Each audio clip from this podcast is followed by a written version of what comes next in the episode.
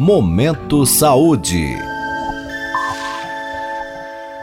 Minuto Saúde Mental, com o professor João Paulo Machado de Souza, do Departamento de Neurociências e Ciências do Comportamento da Faculdade de Medicina da USP em Ribeirão Preto. É depressão ou tristeza?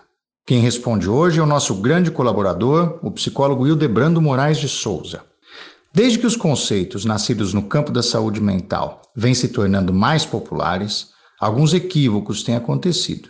E isso pode atrapalhar a compreensão de certos temas.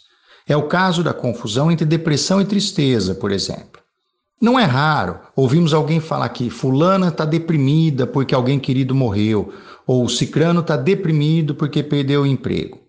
Embora seja possível que a depressão seja percebida a partir de um acontecimento ruim na vida das pessoas, o mais provável é que quem descreve tais situações esteja falando que a fulana e o ciclano estão tristes como resultados das experiências que tiveram e não deprimidos de fato.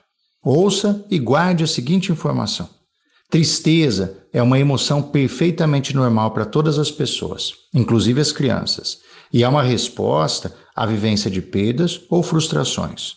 Como todas as demais emoções, por mais intensa que ela seja, ela tende a perder força conforme nos afastamos do evento que nos entristeceu, conforme o tempo passa.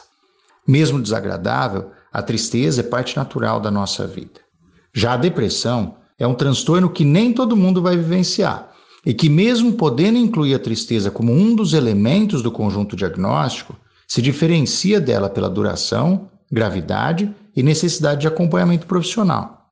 A depressão pode ou não contar com uma situação disparadora. Ela costuma alterar por um período prolongado os padrões de sono, alimentação, humor e os interesses individuais, inclusive os afetivos. E ela também afeta o funcionamento do organismo. E por isso mesmo, às vezes, precisa contar com os recursos de medicamentos e psicoterapia. Diferenciar tristeza e depressão é importante, tanto para não tratarmos como doença uma situação normal, quanto para não subvalorizarmos uma situação que pode ser grave e trazer sérios prejuízos a quem de fato sofre de um transtorno. Boa saúde mental! Até a nossa próxima edição. Você pode participar deste boletim enviando suas dúvidas ou sugestões para o e-mail ouvinte.usp.br.